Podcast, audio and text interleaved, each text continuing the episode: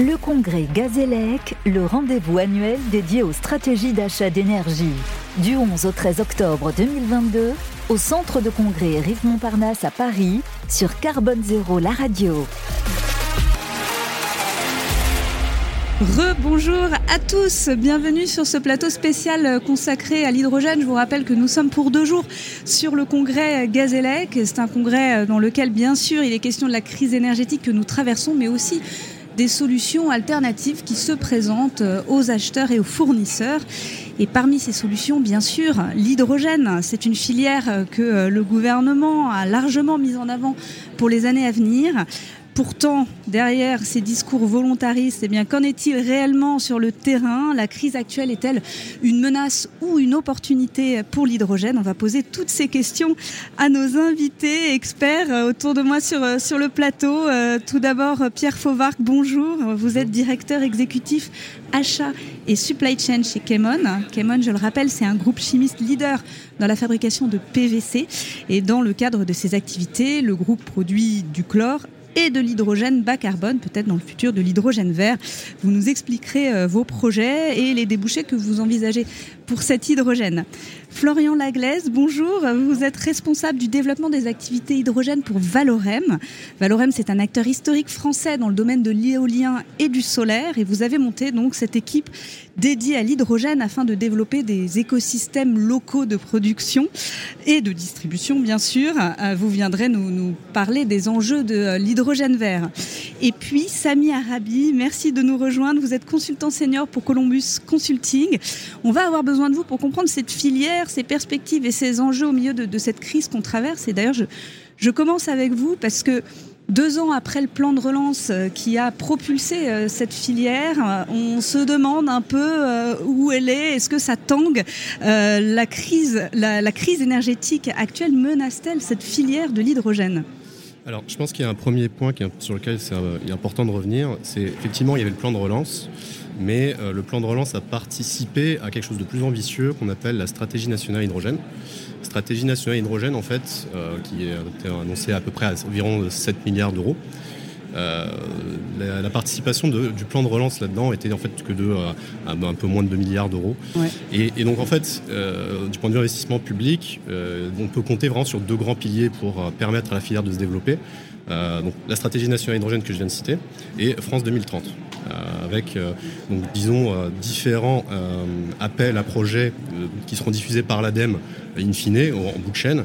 Mais donc euh, vraiment il y a euh, une participation de France Relance, du plan euh, investissement d'avenir, d'énormément de, de plein de briques d'investissement public qui viennent s'interfacer dans euh, dans cette stratégie nationale. Donc voilà, il n'y a, a, pas juste le plan de relance. C'est important de, de, mentionner ce point-là. Donc un peu plus, euh, parce que là, le plan de relance c'était 2020, ça. ça. date d'un peu avant, c'est ça que vous voulez dire. Mais ça donne des euh, guidelines, disons, pour, pour l'avenir. Et aujourd'hui, disons qu'on a le plan de relance. pour revenir sur la, sur la menace énergétique, il faut savoir que le, le principal frein, disons, qu'il y aurait à, au développement de nouveaux projets hydrogène serait principalement le coût, le coût de l'hydrogène. Euh, avant la crise, on était à 4 à 6 euros du, euh, ouais. du kilogramme d'hydrogène dans les meilleurs cas. Euh, L'augmentation des prix de ouais. l'électricité, pardon, font naturellement augmenter les coûts de l'hydrogène. Et, et là-dessus, il faut comprendre que si je me mets à, si je me mets à la place d'un producteur d'hydrogène, quelqu'un qui souhaite se lancer dans cette activité, euh, en fait, mon premier problème, c'est comment sourcer mon électricité. Mmh. Parce que comme on l'a vu et comme ça a été rappelé lors du congrès euh, ce matin, euh, les prix de l'électricité ont, simplement explosé. et donc pour ce, cela, en fait, il y a différentes solutions. notamment, bah, former des consortiums du projet avec des énergéticiens qui vont venir vous approvisionner l'électricité à un prix compétitif, de l'électricité renouvelable pour produire du ouais. hydrogène vert. Et, pour ça, on peut citer par exemple le projet Massilia, Fosse-sur-Mer, avec Engie et Total Energy.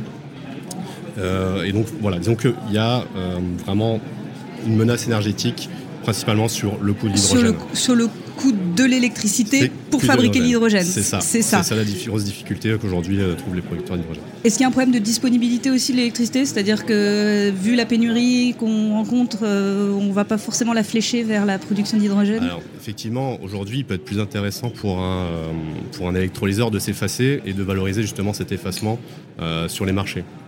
Et effectivement, euh, c'est là euh, un des grands intérêts euh, de l'électrolyseur, c'est d'être en fait un, un, outil pour la flexibilité des réseaux. et permettre à des, acteurs comme RTE ou même à une échelle plus locale Enedis, de pouvoir bah, stabiliser le réseau et s'assurer également que bah, on, a bien, disons, une disponibilité pour tout le monde de l'électricité, tout en revalorisant bah, ce, ce, ce, manque. Et d'être rémunéré, pour, ça, pour, pour, pour, cet pour les producteurs d'hydrogène. Mmh. du coup, Pierre Fauvard, je me tourne vers vous. Euh, ce que disait Sami Arabi, c'est difficultés de prix, de disponibilité. Est-ce que vous, vous les rencontrez sur votre site de production? Oui, bien sûr. Euh, nous, nous sommes euh, producteurs d'hydrogène par électrolyse, mais en même temps, nous, nous, produisons du chlore et de la soude et de l'hydrogène. C'est-à-dire qu'on fait de l'électrolyse de la saumure plutôt que de l'eau, ce qui permet de fabriquer du chlore, de la soude, de l'hydrogène. Et donc, pour nous, l'hydrogène est un coproduit. Et de ce fait, euh, l'économie du système est un peu euh, différente de celle des électrolyseurs d'eau. Et je dirais qu'elle est euh, meilleure intrinsèquement, puisqu'on arrive à valoriser le chlore et la soude en même temps que, l'hydrogène. Néanmoins, on subit bien sûr la hausse des coûts d'électricité de manière extrêmement forte. Est-ce que ça affecte les quantités produites du coup? Alors ça affecte, oui, ça affecte les quantités produites. Maintenant, pour être franc, c'est pas réellement un problème pour nos clients d'hydrogène parce que euh, parmi ces quantités produites, seule environ la moitié est valorisée auprès euh, de clients. Alors je reviendrai mm. peut-être de déboucher soit dans l'industrie, soit dans la mobilité. Et l'autre moitié est valorisée pour sa valeur thermique, c'est-à-dire qu'on le brûle au lieu de brûler du gaz naturel. D'accord. Et donc, euh, Là, j'ai envie de dire à l'inverse, bah, c'est d'autant plus avantageux que le prix du gaz naturel euh, est, Exactement, ça fait un très élevé. Et bon, il ne faut pas se leurrer, hein, l'hydrogène c'est de l'énergie, donc forcément quand les prix de l'énergie euh, augmentent, euh, la valeur de la molécule, elle augmente. Donc son coût de production augmente, mais sa valeur augmente aussi. la seule chose, c'est que quand il s'agit de remplacer du fuel liquide, du diesel, par l'hydrogène, et c'est ce qu'on a avec les premiers projets de, camions dans la mobilité, ben, euh, là c'est compliqué. parce que euh, là vous remplacez euh, de l'essence ou du, diesel par, par de l'hydrogène qui est valorisé en fait en fonction soit des prix du gaz, soit des prix de l'électricité. qui trop indexé sur les prix du marché. Donc c'est sûr que la crise actuelle pose un problème. Qu'est-ce que vous demandez au pouvoir public? On a entendu un Samir Arabi qui, qui parlait de cette stratégie hydrogène, de tous ces investissements publics qui ont été mis en place. Et maintenant, en 2022, euh, on est au milieu du guet. Vous attendez euh, davantage? Bah, Bon, tout va pas se faire en un jour, c'est sûr. Euh, ce qu'on aimerait, c'est que les choses avancent, notamment sur la taxonomie et donc cette problématique de, comment est-ce qu'on fait aussi pour valoriser l'hydrogène bas carbone, parce qu'une partie du débouché, bah, c'est tout bêtement la substitution de l'hydrogène gris. Et donc, euh, pour que les gens substituent l'hydrogène gris par de l'hydrogène bas carbone ou de l'hydrogène vert, euh, il faut éventuellement euh, voilà, qu'ils soient prêts à payer la différence, mais pour ça, il faut qu'ils aient aussi un moyen d'apporter des garanties à leurs clients finaux sur la traçabilité et l'origine de cet hydrogène. Et donc ça, c'est prévu dans le cadre de la, circulaire qui, est parue en février 2021 en France, mais les registres ne sont pas encore en place. Et le problème, il est qu'on attend toujours aussi euh, que euh, les choses se clarifient au niveau européen pour être sûr qu'on fait des choses hmm. euh, qui sont compatibles. et là, la taxonomie européenne, ne vous êtes pas pour l'instant bah, Pour l'instant, euh, c'est pas encore tout à fait clair, et notamment pour le cas de l'hydrogène coproduit, comment est-ce qu'on va calculer son empreinte carbone comment est-ce qu'on va la répartir entre les produits Les gens parlent de masse balance, enfin. Mais concrètement, voilà, on n'a pas encore de certificat en fait à proposer aux clients euh, pour démontrer euh, que euh, notre hydrogène est bas carbone, qu'est-ce que ça veut dire exactement, quelle est son empreinte carbone? Et donc il faut aussi que, donc valoriser économiquement votre sourcing dans la fabrication de, l'hydrogène. Bah, aujourd'hui c'est indispensable parce mm. que si on regarde juste la problématique de coût, effectivement on n'y arrive pas et c'est un, un, frein au développement malgré, malgré les subventions. Il faut donner une incitation à vos clients. Il y, aura, euh, quand même des, coûts d'hydrogène euh, de par les prix de l'électricité. Euh, qui sont, qui, sont, moins attractifs aujourd'hui. Florian Laglaise, vous, vous avez un sourcing essentiellement renouvelable, hein, donc moins d'enjeux de, disponibilité, vous confirmez Que renouvelable. Que renouvelable. Pour autant, est-ce que vous rencontrez les mêmes difficultés sur, sur les prix? Oui, je, rejoins ce qui a été dit. Hein. Quand, on, quand on source l'électricité sur le réseau, pour le coup, on est confronté au prix de marché où la structuration des marchés font qu'aujourd'hui, l'électricité dépend premièrement du, prix du gaz. C'est pour ça que nous, ce qu'on défend chez Valorem, c'est l'additionnalité, qui est censée être une composante importante dans le développement de l'hydrogène. C'est-à-dire C'est-à-dire qu'on développe des unités de production d'énergie renouvelable dédiées au projet hydrogène. Et en fait, en faisant ça, on s'affranchit grandement des variations de prix de marché, même s'il y a quand même des petits sujets au niveau des coûts d'agrégation qui peuvent être quand même un peu proportionnels hein, au, prix du marché. Mais en tout cas, on arrive à sortir un, coût d'électron vert inférieur à ce qu'un développeur d'hydrogène non euh, propriétaire de ses assets de production d'électricité pour aller chercher sur le réseau. C'est pour ça qu'on parle d'écosystèmes territoriaux, c'est que euh, à l'échelle d'un projet, on, on développe sur le projet une centrale de production de NR, donc ça peut être du photovoltaïque, de l'éolien ou les deux. Après, il y a aussi une histoire d'inertie projet. Euh, et ensuite, la partie électrolyse. Et est-ce que là-dessus, du coup, la production euh, va atteindre une quantité euh, souhaitable pour le, pour le réseau Est-ce qu'on arrive à prendre quelques pourcentages du mix? Vous parlez de la production d'hydrogène Oui, par rapport à la quantité produite, justement, est-ce que le, sourcing vert est on est sur des projets fatalement un peu plus petits que les gros projets centralisés à 100, 200, 300 mégas en tout cas, ça permet d'avoir un, hydrogène vert, local et, détaché des fluctuations des, variations de marché. Et, ça, à horizon 10-15 euh, ans, puisque c'est à peu près la durée contractuelle qu'on arrive à lier entre une centrale de production d'énergie dédiée et l'électrolyseur. Donc c'est quand même intéressant. On parlait notamment des sujets de mobilité. Mm. Euh, pour un, logisticien de se dire qu'il peut peut-être passer un certain pourcentage de sa flotte de poids lourds avec un coût de carburant quasi ISO sur 10-15 ans. Bah, ça lui fait peut-être changer la façon d'amortir son matériel, de l'acheter ou, de les faire rouler. Alors effectivement, hein, on va évoquer euh, toute la, mise en place de ce marché de la demande. Est-ce que euh, donc ces freins conjoncturels qu'on évoque, euh, là-dessus s'additionnent aussi d'autres freins On parle de freins réglementaires, des freins d'usage peut-être? Est-ce que le marché est mature? Il y a effectivement des, maturités à, plusieurs vitesses. Aujourd'hui, l'accent a été mis sur les usages industriels, puisque c'est là où il y a le premier levier de décarbonation. Hein. On en a largement parlé ce matin lors des, tables rondes. Euh, mais il y a d'autres usages qui sont pertinents aussi. Hein. la mobilité euh, lourde pour le transport de, personnes, les bus, les autocars, les bennes à ordures aussi qui sont très consommatrices de diesel. Et, ensuite, on va aussi avoir les, petits industriels qui n'ont pas forcément des, gros process de combustion, mais qui peuvent aussi utiliser en co-combustion euh, l'hydrogène, comme vous parliez tout à l'heure. Ça, c'est un usage intéressant qui n'est qui est pas forcément beaucoup mis en avant qui n'est pas très regardé par l'ADEME, mm. petit message en passant.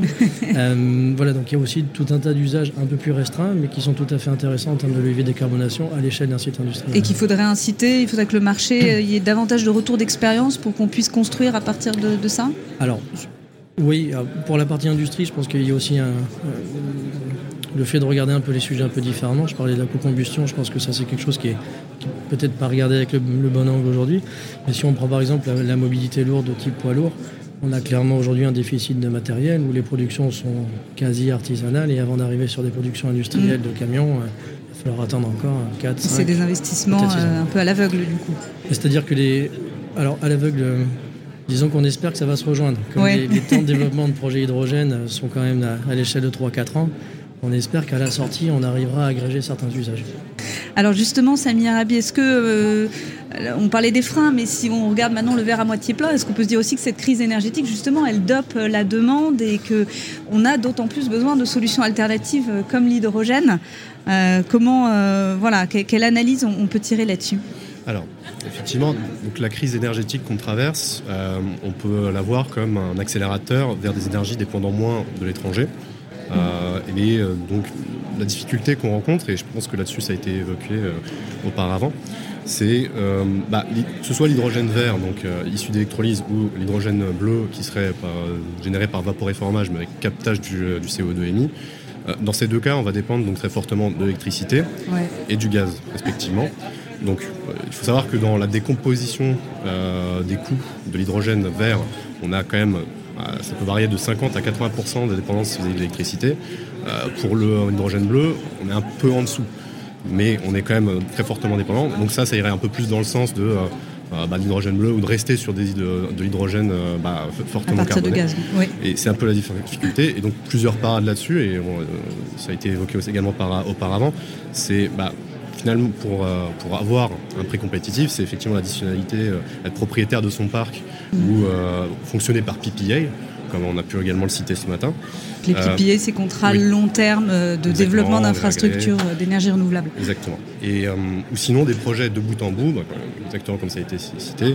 vraiment, on part de, on forme un écosystème, on a l'éolienne, on a l'électrolyseur, on a les utilisations et les applications qui peuvent avoir derrière qui peuvent être extrêmement variées.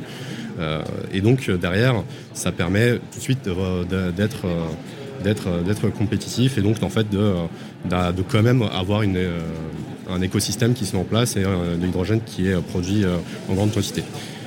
Est-ce qu'on peut se dire aussi qu'on peut recourir à l'importation et que finalement toutes ces installations, euh, la, Pierre Fauvard qui n'est pas très d'accord. non, la, difficulté de l'importation, la difficulté de l'importation, c'est que, alors déjà à l'échelle européenne, on a plusieurs dissonances. Hein. Mm. L'Allemagne et les Pays-Bas comptent beaucoup là-dessus. En France, on tient à la souveraineté énergétique, on a un nucléaire disponible, enfin moins cette année, mais euh, on a potentiellement un parc nucléaire qui serait capable de, euh, de fournir une grande quantité d'énergie pour la production d'hydrogène. Euh, malheureusement, ben voilà, au sein de l'Europe, personne n'est d'accord. Et il y a des projets, notamment à l'European Hydrogen Backbone, qui va traverser la France potentiellement pour créer des pipelines de transport d'hydrogène et alimenter, et qui vont toutes converger en fait bah, quasiment vers l'Allemagne et les Pays-Bas. Euh, pour justement permettre cette importation. Et concernant l'exportation... La France n'est pas trop d'accord là-dessus euh. Euh, Alors non, non, pour l'instant il n'y a pas vraiment de, position là-dessus. En tout cas, Terega et GRTGaz sont, sont, acteurs actifs, sont très actifs sur ce sujet-là. et on peut citer en termes d'exemples d'exportation future le projet Mosaïque et Rhine de GRTGaz justement qui vont permettre de faire des échanges transfrontaliers plutôt vers nos voisins européens, c'est-à-dire la Suisse et l'Allemagne pour, respectivement. Euh, et ça, par contre, ce sont des projets de long terme qui aujourd'hui bah, sont pas encore intégrés dans. Pour l'instant, il n'y a pas d'export français de l'hydrogène. C'est très marginal aujourd'hui l'import-export d'hydrogène, euh, mais d'ici euh, effectivement horizon 15 ans, il faut qu'il y ait des plans qui soient qui soient mis en place. Et ça, GRTGaz et Terega pour leur planification réseau, ont besoin de, que le pouvoir public leur donne des indications très rapidement. Très bien, Pierre Fauva. Oui, Florian Laigaz. Le sujet d'importation est quand même intéressant. C'est faut être vigilant non plus à pas remplacer une dépendance par une autre. C'est ça. Euh, Bien sûr. Et, je pense qu'il y a certains pays qui sont quand même en train de, prendre cette direction-là. Oui, c'est un des débats euh, en, Europe actuellement. Euh, Pierre Fauvard, vous, côté demande, du coup, est-ce que vous voyez une augmentation de cette demande parmi les partenaires que, vous accompagnez? Est-ce que le contexte fait que ben, on s'intéresse de plus en plus à votre production d'hydrogène? Oui, alors effectivement, on a, on a des sollicitations pour des projets futurs. Il y a aussi des, choses qui commencent enfin à, émerger. Donc, euh, notamment pour la mobilité, j'en ai parlé tout à l'heure. Donc, on est partenaire du projet euh, IAMED avec euh, les, premiers camions dans le, sud-est qui vont être chargés à 700 bars sur le site de l'air liquide au Tonkin, avec de l'hydrogène fourni par Chemwan qui est, qui, qui, est voisin et qui produit donc cet hydrogène bas carbone par électrolyse. Et donc ça, ça a vocation à se développer tout doucement. Euh, bon, on l'a évoqué tout à l'heure. Hein. Aujourd'hui, euh, il y, a encore des, coûts euh, importants. Donc, bon, heureusement, il y a un peu de voilà, il y a des aides associées bien sûr au projet parce que les, tracteurs ne sont pas produits en grande série, donc mm. beaucoup plus chers que des, tracteurs diesel. Et, et, en dehors de ça, bah, il y, a des projets d'industriels, notamment du raffinage, pour substituer l'hydrogène gris par l'hydrogène bas carbone. mais il y a toutes ces incertitudes aussi hein, sur l'environnement économique, sur les prix de l'énergie, sur mm. les débouchés, sur la demande qui, euh, quelque part, euh, rendent, euh, décalent parfois un peu ces, décisions d'investissement. Qu'est-ce qu'ils vous demandent Ils vous demandent quoi justement De la visibilité un certain nous demande, il nous demande, il, nous demande un prix qui soit inférieur au prix de l'hydrogène gris. c'est là que je dis qu'il n'y a pas réellement d'incentive euh, aujourd'hui. Euh, en fait, ils sont prêts à arrêter euh, les steam reformers à condition de trouver une source d'hydrogène moins chère. Et pourquoi? Bah Parce qu'il y a des problèmes de compétitivité internationale, de concurrence. et donc, côté industrie, il est certain que voilà, quoi qu'on en dise, la préoccupation pour, pour le raffinage, etc., ça reste, ça reste les coûts. Et donc c'est pour ça qu'on mise aussi, bien sûr, sur euh, euh, les écosystèmes territoriaux, la mobilité, enfin des, choses plus locales, voilà. Euh, parce que bon, quand on parle à des grands industriels qui sont exposés à la concurrence internationale, eh ben, malheureusement, c'est surtout le, coût et les décisions d'investissement compliquées mm. qui, sont encore tout à Sur les écosystèmes territoriaux, oui, Florian Laglaise? Cogné un, un, sujet qui est récurrent dans le domaine de l'environnement et du changement climatique, hein, c'est le vrai coût du carbone. C'est-à-dire que quand on nous demande que l'hydrogène renouvelable soit au même prix que l'hydrogène gris, euh, si on fait des calculs grande masse avec les impacts du changement climatique liés aux activités carbonées, il n'y a pas photo. Ouais, c'est pas encore mais ce sont des calculs suffisamment. Fait par, pour des différentes raisons économiques, de mondialisation, etc. Si on empilait les coûts réels des produits carbonés, on serait évidemment bien inférieur. Oui, bien sûr. Sur, sur euh, vous, donc les écosystèmes territoriaux sur lesquels vous travaillez, comment vous vous intégrez à des infrastructures existantes? Est-ce que euh, euh, voilà, il y a un besoin de développement là-dessus? Comment vous réagissez quand on parle de transport de l'hydrogène, par exemple? Alors le transport d'hydrogène, c'est un sujet intéressant parce que c'est vrai que quand on parle de coût de production d'hydrogène, souvent on, on parle que de la molécule alors qu'il y a aussi la distribution la distribution, on va souvent quasiment faire un x2 hein, quand on commence à, trimballer l'hydrogène. Donc ça c'est le x2 en termes de prix, mais aussi en termes d'impact environnemental. Quand on fait des, calculs bilan carbone un peu pointables, on se rend compte que, dès que l'hydrogène parcourt plus de 100 km, même s'il est renouvelable, si on intègre le bilan carbone du transport, on sort de, de, la, limite mm. du, renouvelable. Donc on va au-delà des 3, 3 kg de CO2 par kilogramme d'hydrogène. Donc ça c'est quand même à prendre en compte parce que dans une, des stratégies de la France, c'est quand même d'avoir des, gros points centralisés de production pour avoir de la distribution. Mais si on intègre le bilan carbone du transport dans le bilan carbone total de l'hydrogène produit, même s'il est bas carbone ou renouvelable à, l'origine, on perd quand même grandement de l'intérêt. Donc c'est pour ça que nous on est sur des, des écosystèmes peut-être plus petits avec un rayon d'influence plus petit, mais en tout cas, l'idée, c'est d'avoir quand même l'empreinte environnementale la plus faible. Donc j'ai l'impression que la maturité de la filière, pour l'instant, elle se construit uniquement au local.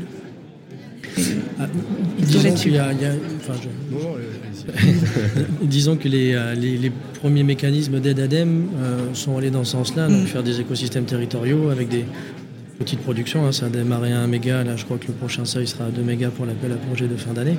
Euh, voilà, donc ça, grossit un peu au fur et à mesure. Mais c'est vrai que l'idée, c'est d'avoir un point de départ quand on fait ce projet-là. Est-ce que ça va être sur de la mobilité publique? Est-ce que c'est en industriel?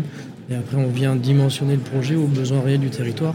C'est-à-dire ce qu'il est capable d'accepter en termes de quantité d'hydrogène à l'échelle du territoire et, aussi à la maturité quel territoire va pouvoir encaisser ce type de projet. Samia Rabi Quand on regarde aujourd'hui euh, la consommation, euh, bah, aujourd'hui 2030-2050 d'hydrogène, en fait, c'est très largement concentré sur les zones industrielles ou portuaires. Ouais. Fos-sur-Mer, Dunkerque, euh, même Haute-Marsheim, qui est en fait le long du fleuve Rhin. En fait, c'est le Haut-Rhin. Euh, vraiment, c'est des zones qui sont aujourd'hui très fortement consommatrices et qui le resteront demain. Euh, la difficulté, ça va être justement de relier ces zones-là qui vont être à la fois fortement productrices, fortement consommatrices, parce que du fait qu'on va travailler sur du captif ou du local, de l'écosystème local, avec d'autres besoins, des besoins de mobilité lourde, par exemple. Si effectivement demain il faut avoir une station-service ou euh, hydrogène au milieu, bah, au milieu de la France, qui n'est pas du tout mm. une zone très industrialisée, bah, là, effectivement, on va avoir du, mal à transporter l'hydrogène et ça va devenir tout de suite très cher et ça va faire des bilans carbone assez, assez, assez hauts. Et à contrario, ce qui est intéressant, c'est que les sujets qui ont été amorcés par le public, en termes de mobilité, on est plutôt sur des villes de taille moyenne, avec Pau, Dijon et des, profils comme ça. Donc c'est aussi intéressant à comparer. En termes de consommation, vous voulez dire? Oui. Euh, Pierre Fauvarc, euh, on l'a entendu, hein, on a parlé d'hydrogène vert, d'hydrogène gris, euh, même d'hydrogène bleu. Est-ce que euh, c'est un débat à dépasser tout ça et finalement euh, ce qu'il faut c'est voilà produire cet hydrogène et notamment dans le contexte actuel où on cherche à diversifier les sources d'approvisionnement? Bah, je crois que ce qui, oui, enfin ce qui n'est pas dépassé, c'est le bilan carbone. C'est-à-dire que ce qui compte à la fin, c'est effectivement l'empreinte carbone associée à la, mise, à la solution mise en œuvre. Donc effectivement, il faut revenir parce qu'on connaissait déjà, euh, c'est l'empreinte carbone, le cycle de vie, et regarder comment cet hydrogène est produit, euh, comment il est transporté, euh, qu'est-ce que ça entraîne comme émission de, CO2, et, avoir une approche sérieuse, empreinte carbone du sujet plutôt que de mettre effectivement des, étiquettes de couleur. Ouais, ça, ouais, ça... On cherche à placer. Florian Laglaise. Si je veux rebondir, c'est pas un débat, c'est que c'est une nécessité de s'orienter vers du renouvelable. Euh, quand on voit le mix actuel euh, où toute euh, demande supplémentaire importante en électricité va tirer des, de l'électricité carbonée hein, avec de la fabrication à partir de, gaz ou de fuel, ben, on a beau faire ce qu'on veut sur l'hydrogène, si in fine c'est l'électricité carbonée, on, perd le combat du changement climatique. Donc non, c'est super important et, RTE l'a bien dit hein, dans, son, dans son rapport là, sur sa vision 2030-2035, il faut des capacités additionnelles le nucléaire se met en ordre de bataille, mais il va falloir attendre raisonnablement une quinzaine d'années. Mm. Donc si on veut effectivement avoir des capacités additionnelles d'électricité pour pas aller taper dans du gaz et du fuel, il faut bien faire du renouvelable. Il faut bien faire du renouvelable, Ah, on n'aura pas le choix. Euh, Samir Arabi, peut-être pour conclure, euh, certains craignent euh, bah, qu'on soit en train de créer une bulle avec l'hydrogène. Là, on entendait hein, que ça, Fleur Laglaise qui parlait de 15 ans, enfin voilà, que tout ça va prendre du temps. Comment, voilà, est-ce que ces craintes sont fondées? Est-ce qu'on est sur une, une bulle ou, ou- ou un long chemin? Alors, oui et non. En fait, il faut vraiment enfin, différencier euh, les investissements qui sont faits suivant les maillons de la chaîne de valeur. C'est-à-dire qu'aujourd'hui, euh, l'hydrogène ne fera pas tout. Euh, toutes les au sein de l'hydrogène, les applications, et elles ne sont pas toutes matures. Et donc, il faut vraiment très bien distinguer et être très attentif sur où est-ce qu'on met l'argent, en fait, très simplement. Et euh, je pense que toutes ne sont pas au même niveau et que, disons qu'elles n'ont pas toutes le même niveau de compétitivité face à l'électrification également. Parce qu'aujourd'hui, l'hydrogène, c'est un excellent vecteur de, de décarbonation, mais c'est pas le seul. Et il faut vraiment être intelligent vis-à-vis de ça. Euh, et disons vraiment pour conclure sur vitesse ou précipitation, en fait, tout simplement, ça dépend de quoi on parle. Et je Ouais. pense que les applications qu'on a pu euh, qu'on a pu voir avec, avec, euh, euh, avec M1 et et avec euh, Valorem, je pense que c'est vraiment euh, c'est vraiment de, de très bons exemples. Euh, et euh, je pense que vraiment on peut pas juste vraiment mettre tout le monde dans le même panier. Pas tout le monde dans, dans le même panier et donc euh, a priori on reste confiant sur le fait qu'il y aura des applications tangibles mais effectivement ne, ne- pas tout mélanger. Merci à tous euh, pour euh, ces éclairages et pour ces projets qui viennent bien illustrer effectivement, vous l'avez dit, l'état de la filière et sa diversité. On a d'ailleurs cet après-midi sur Gazélec une conférence consacrée à ce sujet de, l'hydrogène avec une représentante de France Hydrogène. Donc je, vous invite à, à la suivre pour ceux qui, qui sont sur le congrès. Pour ma part, je vous retrouve demain matin sur Carbone Zéro avec un sujet consacré à une autre source alternative d'énergie. C'est bien évidemment le biogaz et également les énergies renouvelables à la rescousse en temps de pénurie énergétique. Ce sera le plateau demain aux alentours de, de 11h10. Ne le manquez pas. Je vous dis donc à demain. Merci à tous.